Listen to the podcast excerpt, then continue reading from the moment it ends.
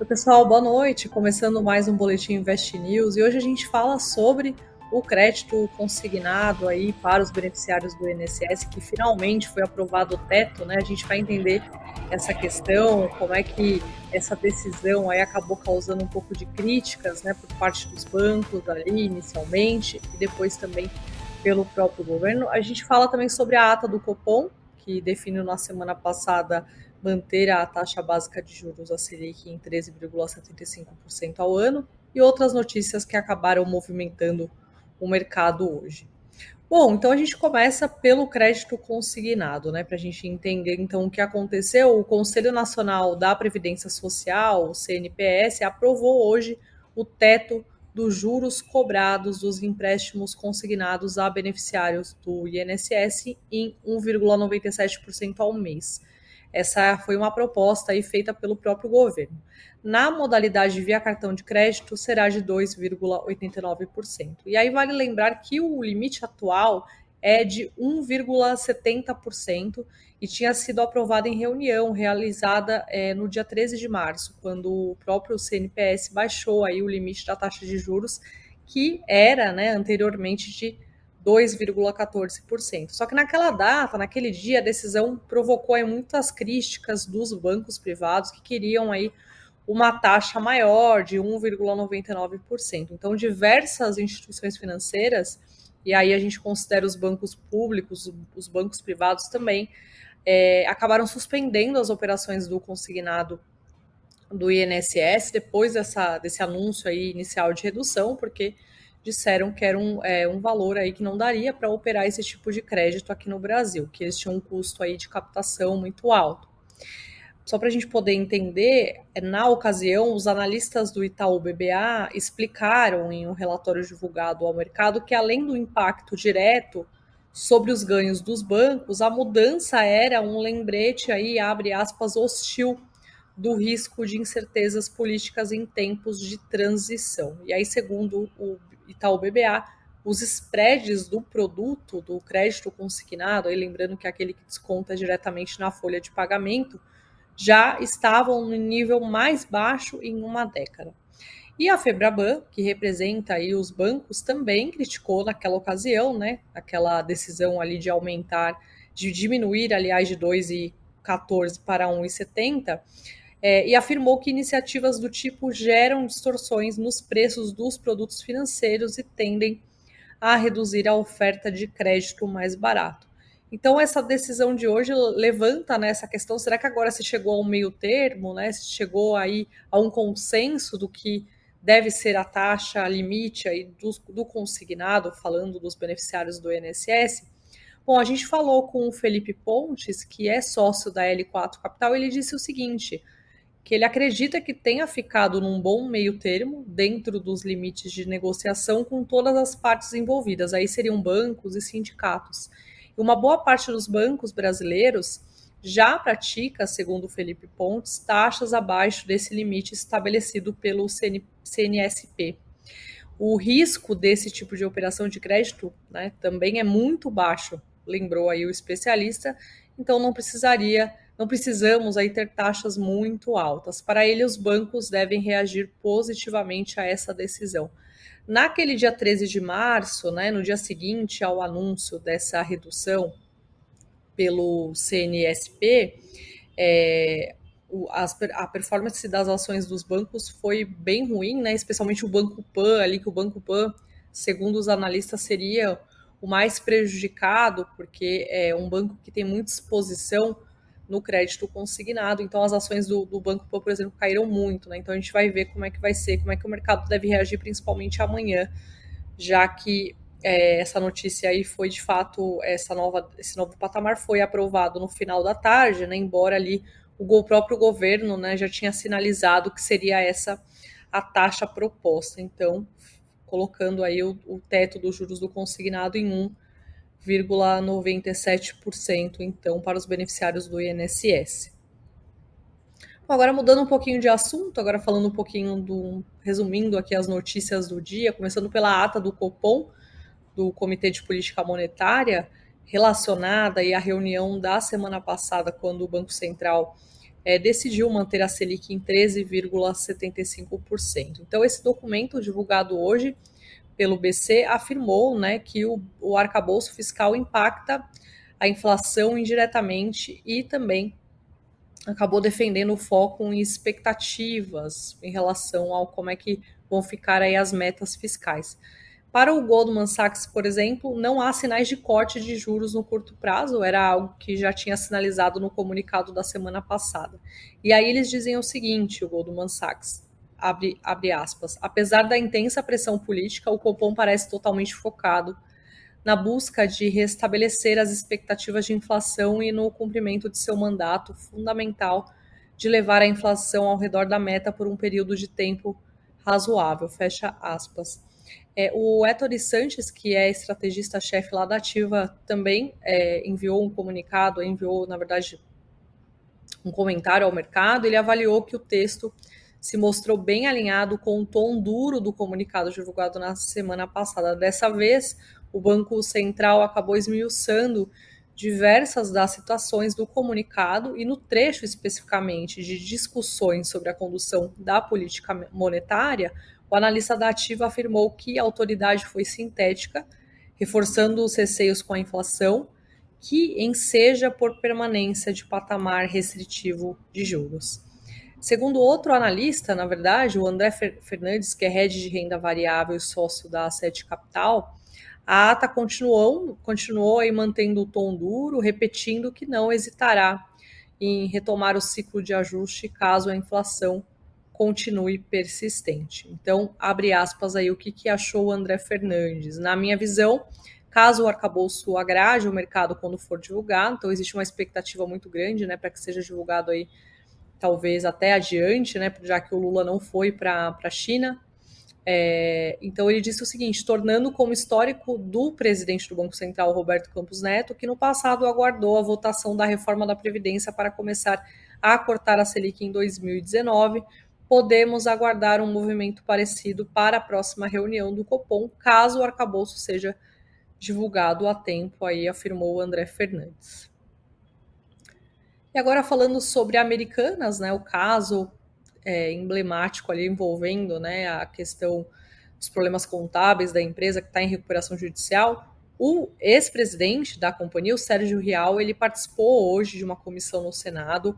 Ele afirmou que a gestão anterior à sua, lá na varejista, criou dificuldades para a sucessão e a divulgação de informações sobre a real situação da companhia. E lembrando que a Americanas acumula aí problemas contábeis da ordem de pelo menos 20 bilhões e a empresa tem mais de 40 bilhões de reais em dívidas.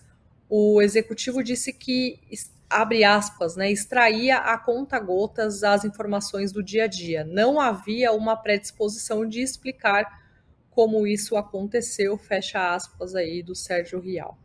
Segundo o Real, a, que pediu demissão da presidência executiva da Americanas em janeiro, dez dias depois dele ser aí empossado no cargo, o presidente anterior da empresa, o Miguel Gutierrez, não quis que ele participasse da reunião de fechamento, de fechamento do ano da companhia. Segundo o Real, as informações eram muito controladas pelo Gutierrez e por sua diretoria. E aí, abre aspas novamente, o, o Sérgio Rial disse o seguinte: até o dia 26 de dezembro não se sabia prospectivamente qual seria o resultado das americanas em 2022. Até hoje não se sabe. E aí, na semana passada, a gente vale lembrar né, que a Americanas anunciou que resolveu adiar a publicação do seu balanço contábil de 2022, que estava previsto para ser divulgado amanhã, é, dia 29 de, de março, mas agora não se sabe exatamente qual vai ser essa data. E também na segunda-feira, dia 20 de março, a empresa entregou a primeira versão do seu plano de recuperação judicial na quarta vara empresarial da comarca da capital do estado do Rio de Janeiro. Agora falando sobre a Apivida, que subiu muito, a ação acabou disparando hoje depois que a empresa anunciou que celebrou a venda de 10 imóveis de propriedades de controladas da companhia no montante de 1 bilhão 250 milhões de reais para a família Pinheiro, que é controladora da empresa. As ações da Apvida terminaram um dia em alta de 18,47%. A empresa explicou em comunicado que a totalidade dos imóveis vem de entidades que foram adquiridas desde a abertura de capital.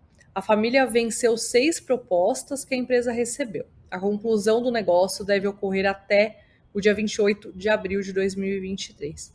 E aí, em comunicado, em relatório, aliás, a Genial Investimentos explicou que um dos problemas da operação seria o conflito de interesse pela venda dos hospitais para a própria controladora da Apivida.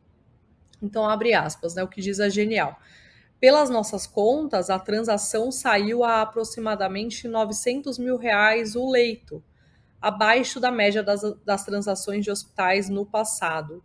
O cap rate de 8,5% parece em linha com o que vem sendo praticado por FIIs de hospitais, fundos imobiliários de hospitais, apesar da amostragem pequena.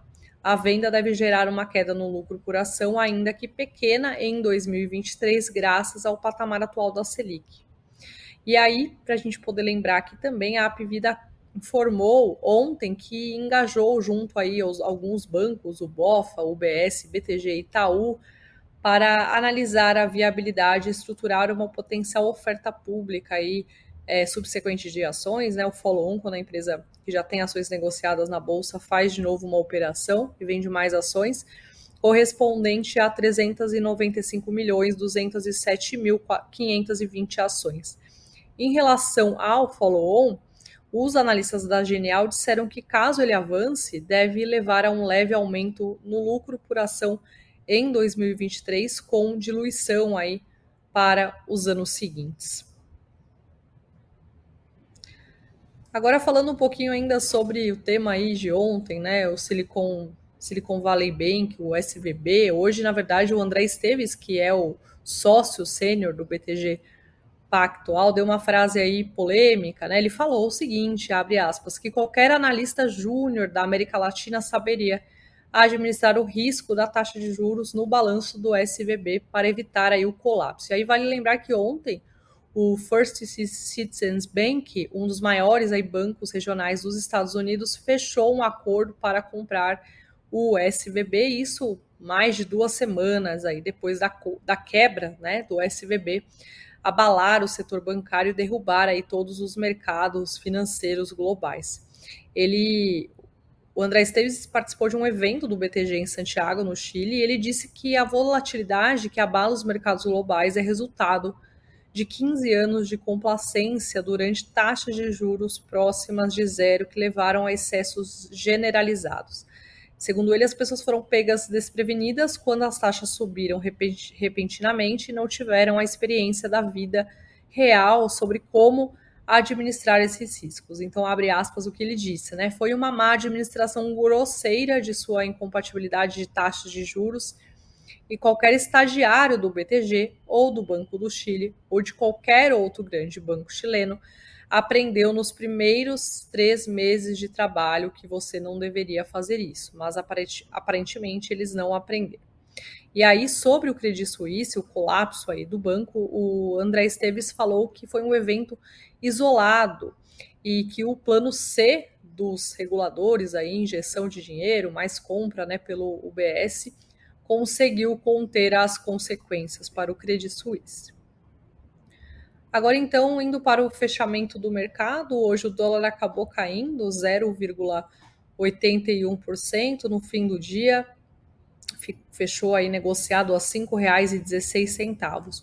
O Bitcoin, por volta das 18h20, mais ou menos, era negociado em alta de 1,16% aos 27.295 dólares.